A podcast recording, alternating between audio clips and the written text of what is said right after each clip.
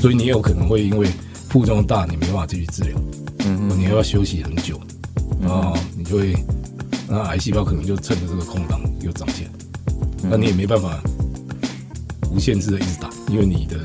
这个身体也会正常细胞也会受到它的破坏，嗯嗯，所以你在这个。嗨，大家好，欢迎来到健康生友会，我是主持人 Kevin。今天很荣幸邀请到林口长庚肺肿瘤及内视镜科的郭志熙医师。郭志熙医师好。呃，主持人好，各位听众还有观众朋友，大家好，我是林口长庚胸腔内科肺肿瘤科的郭志熙医师。嗯、呃，其实国人现在对肺癌的印象啊，总之还是停留在就是肺癌是一种死亡率非常高的癌症。那在癌症死亡的排行榜里面啊，肺癌它。呃，常年高居第一名，那其实就是呃，肺癌对国人的健康威胁，其实可能相对其他癌症其实是蛮高的。所以今天要请郭医师来跟大家谈谈肺癌这个这个问题，因为肺癌它的初期的症状非常的不明显，那大家可能就是初期的时候，如果你不是呃偶然筛检到的话，就会忽略，那错失黄金的治疗时期。那呃，肺癌它的远端的转移也非常的高，那只要发生转移，其实这些患者的预后也比较差。那想请郭医师跟呃大家就是讲一下说，哎，肺癌有哪些分类啊？有哪些基因型的的突变这样子？事实上，肺癌呃应该是先分成说是小细胞或非小细胞癌。嗯，我我我我们说的小细胞癌，它跟抽烟是最有关系，然后它的预后其实也最不好。那这那这一部分小细胞癌的部分，很长的时间来二二二三十年来进步都。非常有限，很少。那非小细胞癌就是刚刚主持人提到，它有分啊、呃、腺癌、肺腺癌，或者是像鳞状细胞癌这样子的分类，大致上是最主要这两种。那在肺腺癌这一部分，它的这个啊进步是最最多的，治疗的进步是最多的。大概这在这二十年啊、呃、左右的时间，很多可能大家会听过所谓有个医学名词叫精准医疗。嗯哼，其实它就在肺腺癌治疗上面啊，就是一个最明显的一个印证。嗯哼，把我们从过去只能用所有大家都使用化疗一种做法，提升到了每一种不同的肺腺癌，给可能给不同的药物。嗯哼，那有比比化疗远远更好的反应。或者是说的是说像标靶药物这样子吗？哎、欸，是的。标靶药物是一个很重要的在肺腺癌的发展。所谓标靶，那大家会想到非标靶是什么？其实非标靶就是指以前的化疗了。嗯哼，以前的化疗它没有针对什么特殊癌细胞的特性，它啊、呃、不是那么专一了。癌细胞就是有有些生生理的生物的特性，好像是分裂的比较快，长得比较快，相对于正常细胞来讲。但是其实正常细胞来讲，也有不少细胞是分裂蛮快的，像血球造血的。嗯哼，那化疗就是针对这种。分裂比较快的细胞去去毒杀毒杀它，所以你不免会造成很多身体也有呃，譬如说血球，它也要分裂很快啊。血球啊，肠道啊，你要每天每常常常几天血球就要更新一次哦。肠道的细胞也会黏膜也会常常要更新，这个也是分分裂蛮快的。所以化疗打下去，你会杀死癌细胞，你也同样杀死了很多呃，譬如说血球造血细胞，你白血球的下降。增加感染的风险，那这个就是没有那么化疗没有那么精准的部分。那标靶就是说，我们标靶治疗就是我们刚刚讲精准医疗标靶治疗，它就是针对癌细胞，它可能特别依赖某一种呃某一种呃，譬如说呃蛋白质啊或者什么东西去生长。那这种这种东西对于正常细胞来讲有有需要，但没有那么那么需要，嗯，不像。分裂血球分裂很快，这这这种这种特性这么这么普遍，有这种这种我们我们要抑制的东西，对正常的细胞来讲，哎、欸，还好没有那么大的呃非非要不可的，所以你去把它抑制掉的话，你会杀很精准的杀死癌细胞，但是对正常细胞的控的这个副作用来讲，哎、欸，没那么大，嗯，这就是精准医疗或者是标靶治疗最大跟化疗不同的地方，嗯。所以，嗯，过去是刚才提到的，就是肺腺癌是进展最快嘛，所以几乎它有非常多的标靶药物可以来做。那另外那个鳞状细胞癌这边也有标靶药物，它偶尔偶尔少数或者鳞状细胞癌会发现的确有也有标靶，但是比例不是那么高。嗯哼，所以呃，一般如果我们刚刚谈的肺腺癌来讲，它大概会在台湾的患者或者说亚洲的患者来讲，它会有高达啊、呃、各种标靶不同的标靶测出来，加加加起来，总共大概会有六六成到七成的这个数字的肺肺腺癌患者会有标靶的发现，呃，就是标靶基因的发现，但是鳞状细胞癌就蛮少的，它可能也许只有五 percent 或者、嗯。这个这个上下，就是说有药有药物可以治疗的标靶，嗯，相对少蛮多的，嗯嗯，所以这些呃，在常规常规治疗，就比如说这个这个这个患者他发现是呃肺腺癌，或者是说他是鳞状细胞癌，那他一来的时候，他现在目前是的治疗标准的治疗是先化疗，还是说他就可以使用标靶药物？呃，是的，这的确是很重要的问题。如果是肺腺癌，你一测到标靶。嗯哼，基因是有的话，那你当然立刻是用标靶治疗，绝对是没有问题的。嗯嗯嗯。那鳞状细胞癌，假设患者是我们临床上常常会一个有一个筛选的一个条件，比如说，假如患者是女生啦，患者是不抽烟的，其实鳞状细胞癌跟抽烟蛮蛮有关的。但是，假如这个患者他其他得到鳞状细胞癌结果他是不抽烟的，然后又是女生的，嗯哼，两个条件其中之一或是都有。的话，其实这种鳞状细胞癌有标靶的机会就会相对提高哦。所以鳞状细胞癌如果是有这样子的患者的条件，我们也也也会建议他去做一些标靶基因的检测。嗯嗯嗯嗯。那他他如果说测出来，那当然也是一样用标靶药物来治疗。嗯，对。所以基本上其实，因为郭医师刚刚有提到说，大大部分是这些非小细胞癌嘛，是就是占的比例比较大，所以其实这些。这些非小细胞癌的患者，他们其实现在都有呃标靶药物可以使用。那您刚刚有提到说，进入就是精准医疗的时代，就是除了呃用用这些病理分类的话，还可以用分子来做分类，那选择适合的标靶或是适合的免疫治疗。对，那我想呃郭医师可以帮我们解说一下说，哎，这个呃分子分类是大概是一个什么样的概念？哦，事实上，分子分类就是我们刚刚提的这些嗯呃标靶基因了。因为这些基因就是用基因基基因基因检测的方式，其实就是一种所谓分子的检测。嗯，所以所谓主我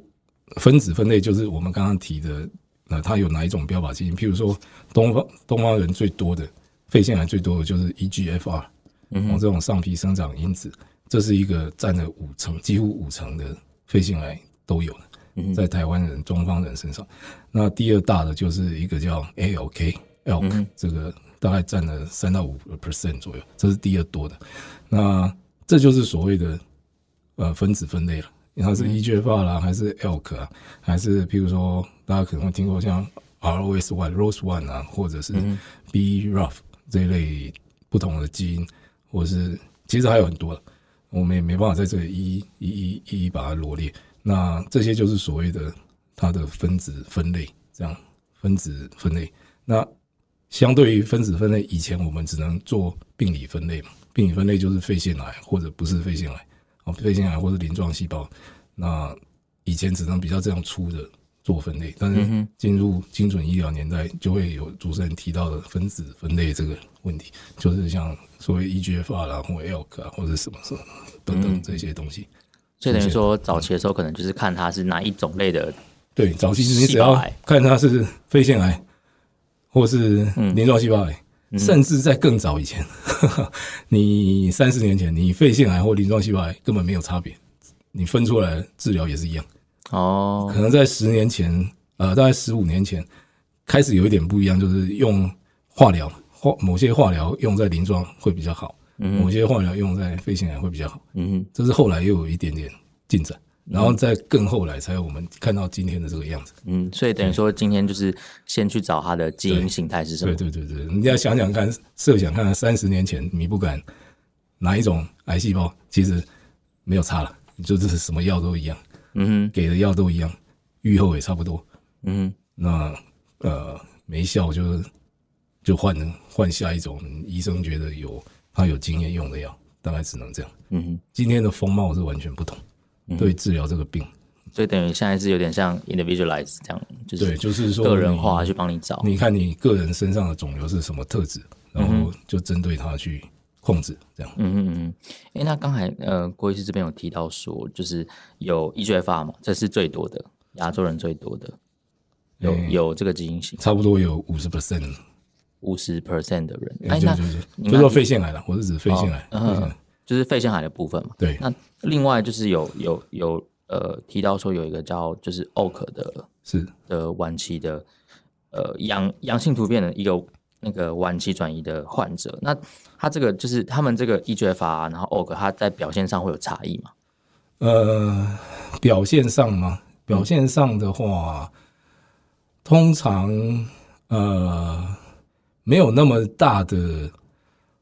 呃，就我如果说你是指症状的话，对症状上是不会有那么大的差异了。就是说，我同样都是晚期，嗯、但是在病人的族群上可能有一点差别了。就是说，嗯哼，ALK 的病人他的年纪通常会比较轻了，嗯哼，啊女女生可能会稍微多一点，嗯，哦，但是年纪轻应该是比较大的特色。年纪轻的有有时候我们去看这些族群的那个年龄的分布啊，他比如说我们啊、呃，在长庚医院来讲，我印象中所有的肺癌的患者，他的年龄平均起来大概是六十五岁上下。但是如果我们单独看，我记得我们医院 ALK 患者的族群，他可能就会少了十岁，他的平均年龄可能就会在五十几，那女性女性的比例会稍微高一点，这个大概是他的一些临床的，呃，就是临床临临临床的病病患那个样貌的特性都不太一样。然后呢，这些患者有时候有有时候脑一开始会有脑部转移的比例也比较高一点，嗯，就是说 ALK ALK 这种。分子分类的这种啊、呃、肺腺癌，嗯，有有差异的，是有一点差异在这个方面，嗯，嗯跟 EGFR ALK 跟医学法就是目前治疗上都有就是标靶药物可以使，都有蛮不错的标靶药物，嗯、呃，而且是健保给付的药物，呃，因为因为这些药物都蛮贵的，所以健保给付这些药物其实对很多患者来讲都是很减少很大很大的负担，嗯嗯嗯。因为常听到会有人来就是讲说，哎，健保这样什么，就是可能不太好啊，或什么之类。但是真的有蛮多人，他是因为有这个健保的，对，事实上才嗯，事实上医学化药物现在已经算便宜了，嗯，就是说相对来讲是很多药对对对很多标靶药物、免疫药物相互相比较来讲，呃，一二代的 EGFR 的那个标靶药物，一个月可能在三万到四万。台币之间，嗯，大家听起来可能很贵，但是这其实是便宜，其实算便宜的，是是是超标里面是已经是最便宜的。嗯，那其他的药物比较新的出来，它价价格可能都会在一个月在十十万以上的到十五万之间的数目，所以这个对，但是很多你只要是适合呃分子分类找到是呃诊断没问题的，那。嗯配对到这个药物，健保之后会给付治疗，都都是 OK 的。嗯，哎、欸，那像这么多新药，因为我知道，一旦患者的比例越高的话，那个新药出来的速度就会越快，因为可能他罹患的人比较多，大家也比较想去研发这一类的药。那 EGFR 它的人数，呃，这个这个基因突变的人数比较多，所以它有很多新药。那就是像您刚才提到的 OAK 啊，或是或是另外一个提您提到那个是。嗯，像 Rose One 啊，对对对，Rose One，呃，Rose One，它这边的就是药多，他们人患者人总数少，嗯，但是他们呃，他们是这两这两个，尤其是 Elk，它大概是呃，大概是我我们有史以来看到肺癌患者可以存活最久的一个族群啊，我是指晚期的肺癌，嗯，就是第四期的肺癌，它的存活的。呃，时间哦，或患患者整体的存活率在，呃，很多报告以来，可能中就是有一半的以上的人都可以啊、呃，超过啊、呃，大概在五年哦，嗯，五年的时五年的时间，在很多癌症来讲，五年可能还好，但是在肺癌来讲，以前可能算不到五年了，以前肺癌存活率只能五年的存活率大概就是个位数而已了，嗯，十 percent 以下。就是你是诊断第四期肺癌，可能绝少绝少能够活到五年，但是在 ALK 的患者来讲，当他们接受 ALK 的标靶药物治疗，嗯，他们有一半以上都可以活超过五年的，就好像就是呃大幅的、大幅的改变了我们对肺癌的那个以前的印象。嗯，是因为有有新一代的药物出现，新一代药物出现，然后我们也精准的打中了这个癌细胞它的呃赖以存活的东西了。嗯，所以这个新一代药物它是就是比之前的效果还要好吗？还是说它，它当然以前只有化疗嘛，对不对？嗯、在在这些新药在在这些标靶药出来之前，只能使用化疗。嗯、那你 化疗我们刚刚提到它不是那么样的精准，那就是利用癌细胞长得快一点的特性，分裂快一点特性去控制它，但是副作用等等还是会伤到身体里面正常也本来也就分裂快一点的细胞，这就是它的。所以你有可能会因为副作用大，你没办法继续治疗，嗯哼，你要休息很久，然后你就会，那癌细胞可能就趁着这个空档又长起来，那你也没办法无限制的一直打，因为你的这个身体也会正常细胞也会受到它的破坏，嗯哼，所以你在这个在这个取舍之间就会困难，你就会为了避免副作用，那有时候你癌细胞就趁着空档又长起来，那这是过去化疗的。困难的地方，嗯嗯嗯，那刚刚呃呃郭医师这边有提到说，除了标靶之外，有另外一个是免疫的治疗，是对，可能免疫治疗大家可能还不是那么熟悉，郭医师也帮我们解说一下免疫治疗，它大概是一个怎样的一个概念？免疫治疗其实有，其实它又是一个完全不一样的呃一一种一种一种类别了，嗯，它这个。我我们其实很早以来，很早前，很早前，科学家就发现，我们正常的人体的免疫细胞其实会攻击外来的啊、呃、侵犯的东西，比如说细菌啊、病毒，对不对？我们现在新冠肺炎这个非常夯，嗯、但是肿瘤也是一种外来的东西，免疫细胞也是会去攻击它。嗯，那为什么后来肿瘤会长起来？也就是说，本来有些免恶性肿瘤，它免疫细胞早期是可以攻击它，把它杀死，它不会长大。但是某些为什么有很多肿瘤后来就会长起来？它其实就是啊、呃，在改变它肿瘤其实会分泌很多物质，或者说它自己会表现很多物质去抑制想要来攻击它的啊，比如说白血球或是 T 细胞等等。嗯哼，那把它把它抑制掉，把它这个呃啊、呃、这个这个这个简单讲说把它抑制掉，让你没办法来攻击我，那创造一个对我有利的。肿瘤生长的环境没有没有没有没有对手来攻击我，那免疫治疗其实就是打破这个肿瘤细胞啊压压压抑我们免疫细胞的这件这件事情，把我们的免疫细胞再活化起来，然后再去攻击，再回去攻击肿瘤细胞。那当然是透过里面某些互动嘛，肿瘤细胞跟免疫细胞有一些啊所谓这个交互作用，那我们去针对这个交互作用把它控制下来。让我们免疫细胞再活化起来，等于就是把它重新活活起来去对抗本来应该有效的肿瘤细胞，应该把本来有效的免疫细胞应该让它活化起来，再去回去回头去攻击它应该攻击的肿瘤。哎，郭医师，那我另外想问，就是这些得到呃肺癌的这些患者，他平常在选择要去哪间医院的时候，他是怎么去做选择？离家近吗？还是说他会找比较大间的？是因为 肺癌这个问题，它还是一种。重大伤病、重大疾病，它不像我们平常普通的小感冒啊，或者是小症状会去找诊所。它需要，其实它从呃怀疑到诊断到治可以开始治疗，其实要花很长，也也不是很长，花一段时间了，至少差不多会有接近一个月左右的时间。这中间这时间包括了你去做诊断，你可能会需要做。断层扫描的切片，或者是气管性的切片，嗯、那你切片出来之后，你会要假如确定是癌细胞，那你要去分分期，它是哪第几期？嗯、你可能还需要去做核磁共振、脑部核磁共振，然后正子扫描，看看其他器官有没有受影响。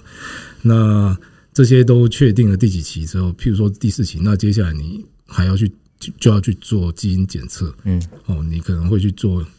个一个好几十个基因的所谓次世代定序检测，或者是呃比较小的、比较少少数基因的检测都有可能，看每个医院不同。那这些都要花，总共加起来大概就也是差不多一个月，其实是嗯不不懂是合理的时间了。保守估计，保守估计一个月这样。对，所以说那他也需要多专科团队的搭配，所以你不大可能能够在一个。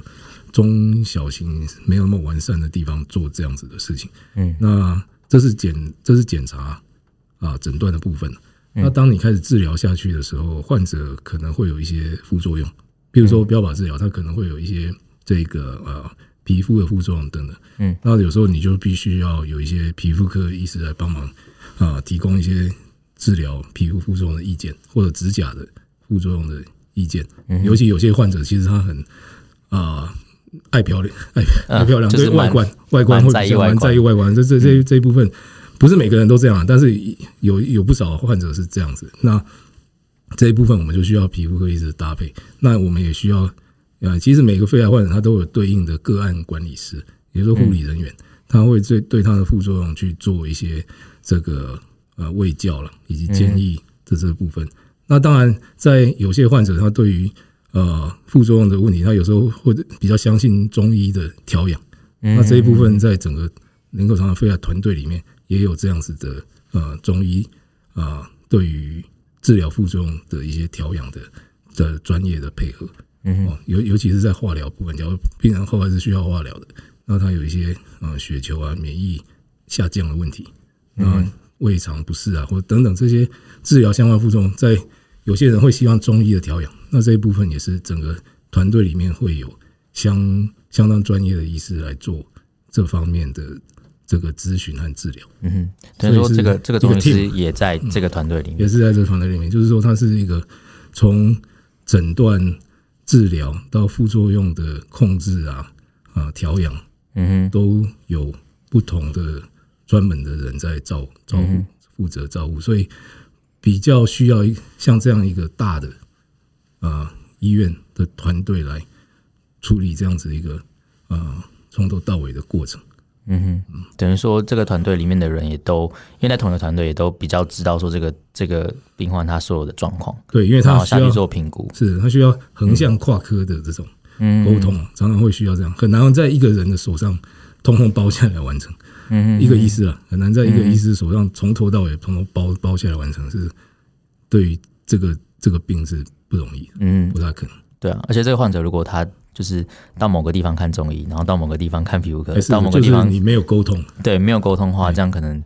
对他的病情或者说整个整个去思考，可能也不是一件好事。那可能会做一些抵触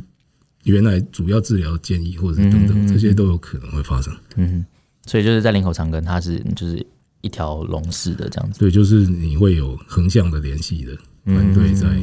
照顾病人的这种呃各个大小的问题。嗯嗯，了解。今天非常感谢郭医师来跟我们分享这么多肺癌肺癌治呃治疗的这些知识，这我们可能平常很难很难去理解了。可能看文献，也就是看文章或什么，也是会觉得雾煞煞。谢谢，没没问题。我很高兴有这个机会跟主持人还有跟听众观众分享这些比较专业的一些知识。嗯，谢谢大家。OK，那呃，我们我们今天。呃，节目就到这边告一段落了。那我是主持人 Kevin，我们下次见，拜拜，拜拜。